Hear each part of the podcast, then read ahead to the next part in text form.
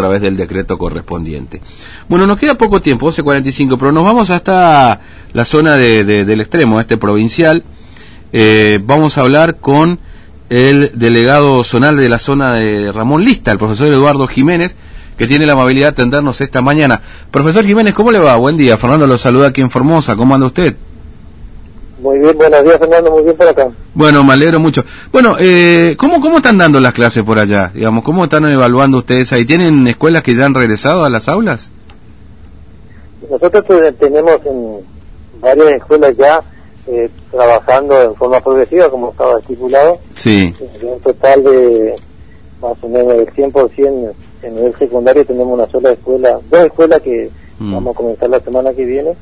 Una de las escuelas es la que está sentada en el barrio favorito, donde, donde hubieron, o hubo un caso, teóricamente, ¿no? Sí. Eh, y después la, nos, falta otra escuela secundaria del quebracho que iniciaríamos la semana que viene. Son progresivas, son acuerdos con, las, con los dirigentes, con la comunidad aborígenes, así mm. delegados padres, ¿eh?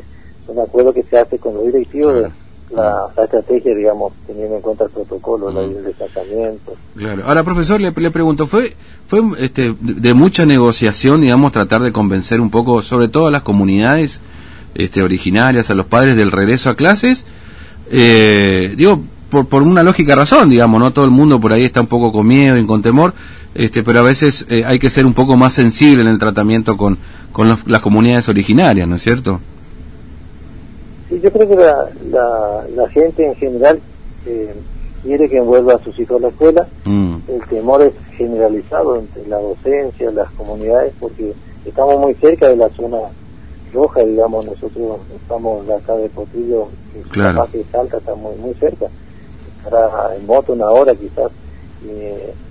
más, al, más hacia la punta del mapa hay comunidades que están a, a 30 kilómetros de La Paz, donde está también ya el virus presente. Claro. Y las comunidades están con temor, están con temor. Mm. Pero también hay una gran cantidad de que quiere que sus hijos vuelvan a la escuela, eso está claro también. Por eso me decía, la tarea se está haciendo por comunidad, porque hay comunidades que quieren, hay comunidades que dicen que un poco más, y eso se tiene en cuenta.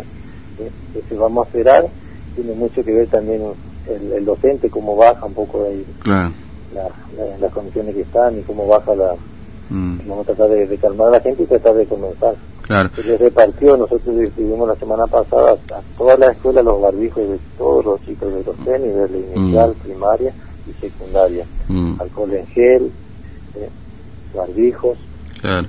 Sí, porque había, a ver, por lo menos acá eh, lo que llegó, profesor Jiménez, es cierta inquietud de los docentes con respecto a este caso ahí en Palmar Largo, digamos, ¿no? Este, que como que querían suspender las clases, ¿Es tan así la cosa, digamos, en lo que, lo que le han transmitido?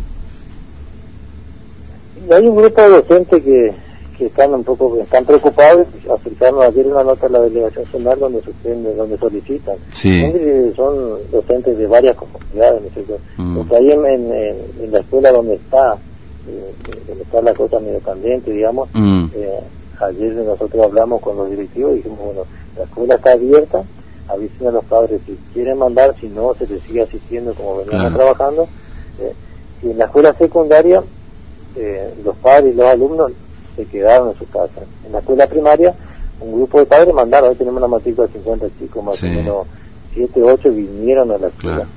Se los atendió y más o menos dos horas vuelven a su casa y después continúan con el servicio nutricional. a ver, es decir... No es el apriete del ministerio ni de la Dirección Nacional de que manden obligatoriamente. Se hace la tarea de que el papá que quiere que mande su, su hijo, el que no tiene que avisar al director o el director tiene que buscar la manera de hacerle llegar la tarea a ese chico que no pierda, que no pierda eh, la tarea que tiene que realizar y que tenga en contacto con la escuela permanente.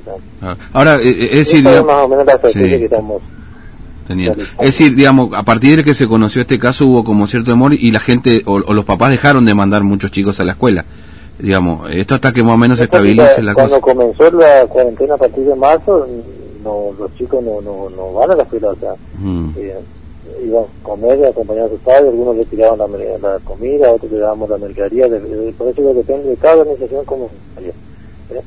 Y los maestros también asistiéndole con los cuadernos, con tareas, eso se fue haciendo, o sea, ahora, la semana pasada, después de que nos solicitaron que tratemos de volver a la escuela, ¿eh? recién ahí, a partir del jueves comenzamos. Ah, entiendo. Nueve escuelas comenzó. La asistencia no es total porque se organiza por grupos. Mm. Este lunes ayer se sumaron más de 10 escuelas y en, realidad de 27 escuelas primarias tengo, tenemos cuatro que todavía no no han empezado. Estamos esperando que, que decidamos entre todos, ¿no? claro. sí, sí, sí. Más con la gente porque si no, no va a tener sentido. No, obviamente.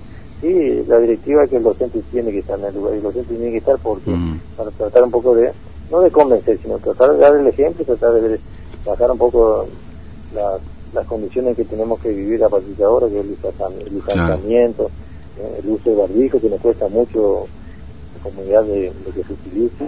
Y así, esa, esa tarea es lindo que lo haga el docente, de, eso, eso espera también la, la comunidad aborigen de su maestro.